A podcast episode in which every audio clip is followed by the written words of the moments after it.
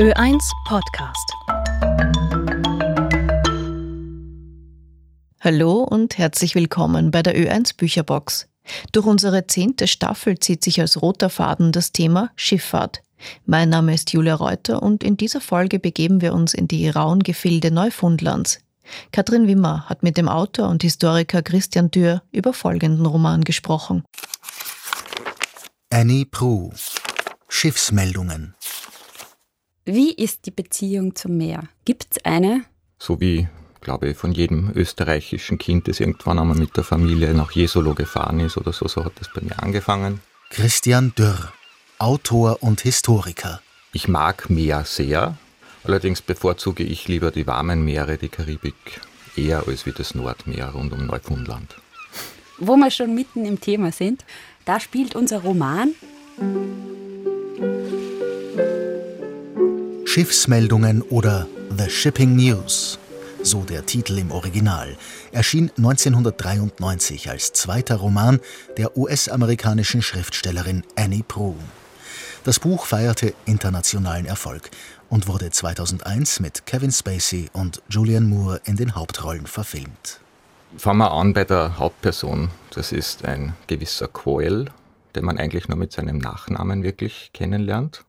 Der Kopf wie eine Melone, kein Hals, rötliche, nach hinten gewellte Haare, Gesichtszüge so verkniffen wie sich berührende Fingerspitzen einer Hand, das monströse Kinn, ein grotesker Vorsprung, der aus der unteren Gesichtshälfte ragte.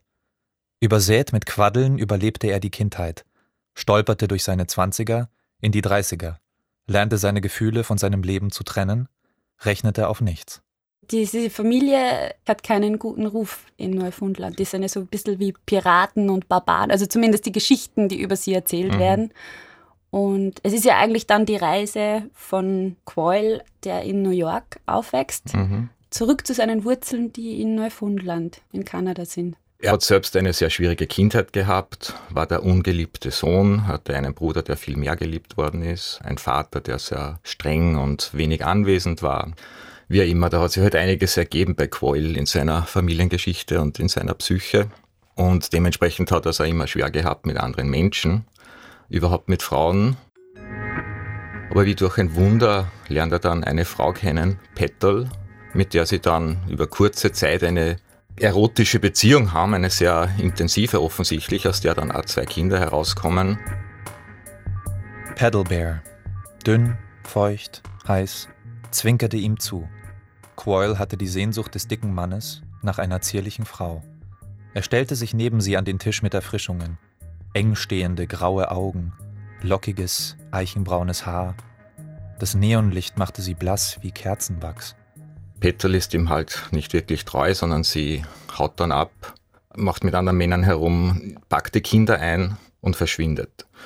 Und bei dieser Flucht kommt sie aber ums Leben, gemeinsam mit ihrem Liebhaber. Und zuvor hat sie noch die Kinder an einen Kinderpornoring sozusagen verkauft.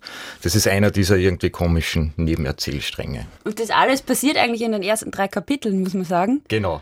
Sie haut ab wo er gerade die Asche seiner Eltern Stimmt, holt, ja. weil die Suizid begangen genau, haben. Genau, weil die Suizid begangen haben. Und dann fragt man sich, was kann da eigentlich noch alles kommen? Aber es entpuppt sich, dass das eigentlich erst der Auftakt dann zur eigentlichen Geschichte ist in Wirklichkeit. Nach dem Tod der Eltern bekommt Quoyle Besuch von seiner Tante Agnes Ham. Sie will nach mehr als 40 Jahren nach Neufundland zurückkehren. Die Insel liegt im Atlantik vor der Nordostküste Nordamerikas. Quoyle begleitet Agnes mit seinen beiden Töchtern Bunny und Sunshine. Sie beginnen das leerstehende Haus der Familie zu sanieren. Die Tante ist Raumausstatterin und bietet Innenausstattung für Yachten an. Der 36-jährige Quoyle bekommt einen Job beim lokalen Zeitungsblatt The Gammy Bird, eine fünfköpfige Redaktion, die sich nur aus Männern zusammensetzt. Die Zeitung war ein 44-seitiges kleinformatiges Informationsblatt, auf dünnem Papier gedruckt. Sechs Spalten bescheidene Schlagzeilen. 36 Punkt bedeutet eine Riesensensation.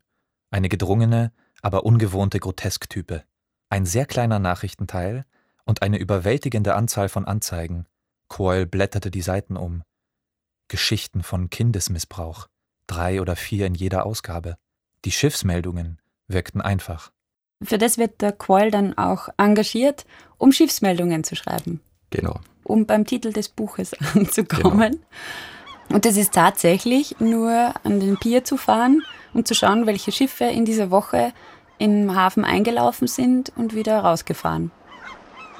Und der Jack Bucket, der ist ja an und für sich kein Journalist oder Zeitungsmann, sondern er ist ein Geschäftsmann. Oder er will, glaube ich, mit dieser Zeitung hauptsächlich, es ist für ihn ein Geschäft. Und er hat halt eine Gruppe von Leuten, die für ihn dann die journalistischen Dinge machen.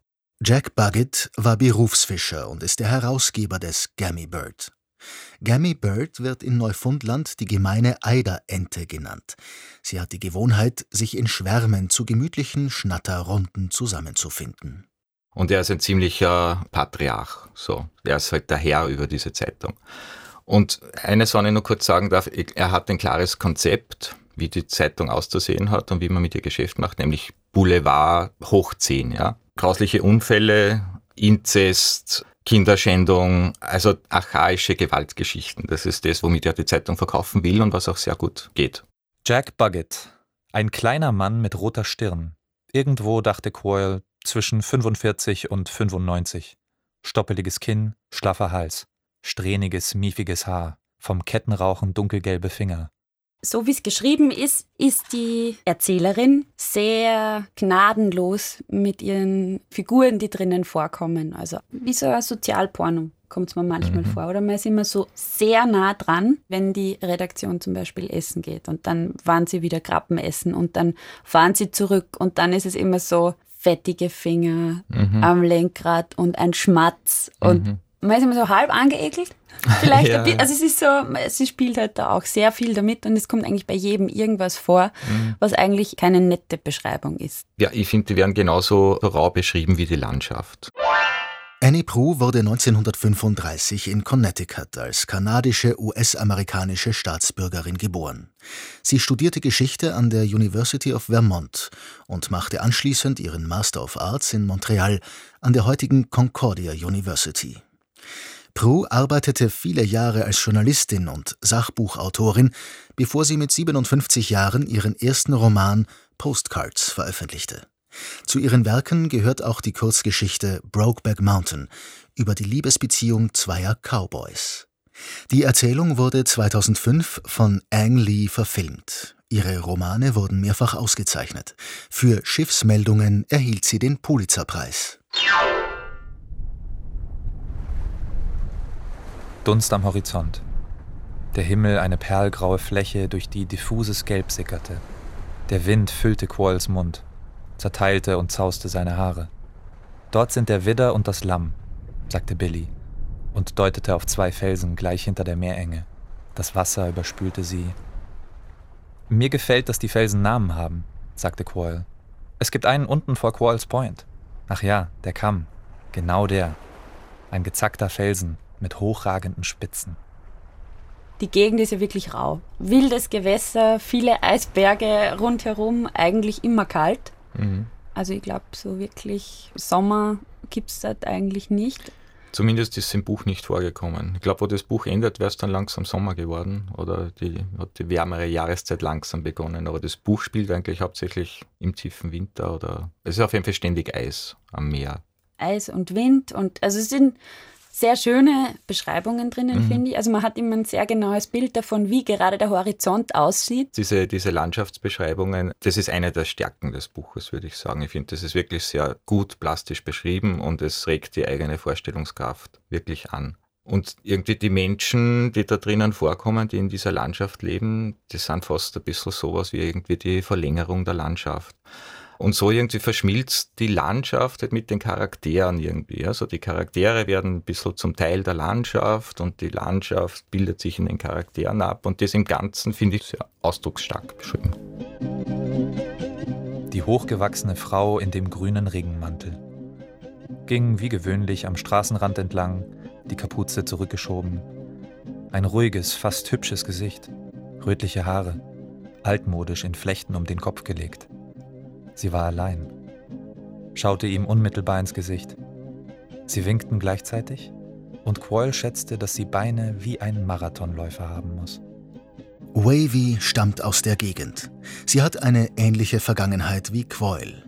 Ihr Mann hat sie betrogen und ist bei einem Bootsunglück ertrunken. Seitdem ist sie alleinerziehend.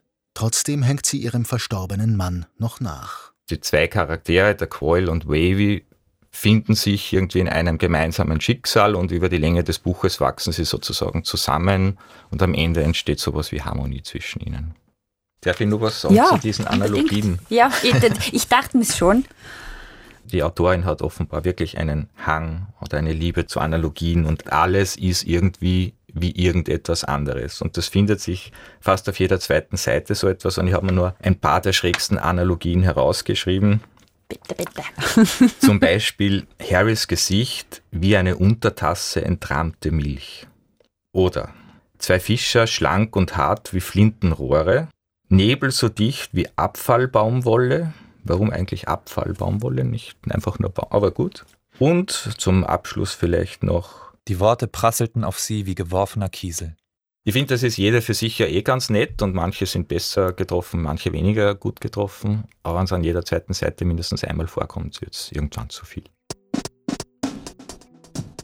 Bestimmte Räder hatten sich gedreht, bestimmte Zacken ineinander gegriffen. Wie üblich ging Quoyle am Samstagnachmittag zu Alvin York, hatte Wavy und die Kinder dabei. Wavy drehte sich zum Rücksitz um, blickte Bunny an, nicht wie erwachsene Kinder anblicken, um Fingernägel, Reißverschlüsse und Mützen zu überprüfen, sondern wie ein Erwachsener einen anderen. Sagte einiges ohne Worte.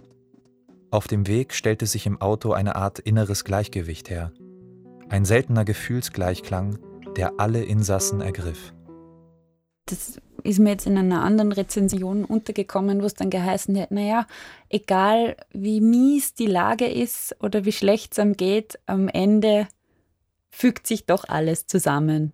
Also in Summe, glaube ich, ist es trotz aller Kargheit und Rauheit oder so, ja, ist, ist es eigentlich ein romantisches Buch. Wenn man auch manchmal vielleicht wo drüber stolpert und sich denkt, Genau. hoppala. Genau. Oder wenn man auch gerne einmal dem Quoll einen Tritt in den Hintern geben möchte und sagen, jetzt mach doch etwas. Also gerade wenn es in Bezug auf diese Beziehung mit Wavy, ja, wo eh schon alles klar ist, wo eh schon alle rundherum um sie wissen, dass sie zusammengehören und der Leser weiß, die gehören zusammen, sie werden am Ende zusammen sein, aber es passiert einfach nichts, weil er nichts macht und sie macht auch nichts.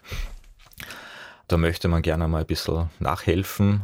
Aber das stimmt. Am Anfang leidet man mit ihm, dann denkt man sich, irgendwas ist mit ihm und dann kommt man immer wieder in so Situationen, wo man sich denkt, es gibt's doch nicht, jetzt komm endlich in die Gänge. Also man kommt doch sehr rein, finde Ja. ich. Und er lässt sich ja dann vom Onkel von Wavy ein Boot bauen. Und am Ende der Geschichte ist sozusagen dieses Boot endlich fertig. Damit steht dieses Boot sozusagen auch für diesen abgeschlossenen Entwicklungsprozess von Coil. Am Ende hat er ein richtiges Boot und jetzt ist er zum richtigen Neufundländer geworden. Vielen Dank fürs Gespräch. Bitte sehr gerne. Zu Gast bei Katrin Wimmer war der Autor und Historiker Christian Dürr, Jahrgang 1971.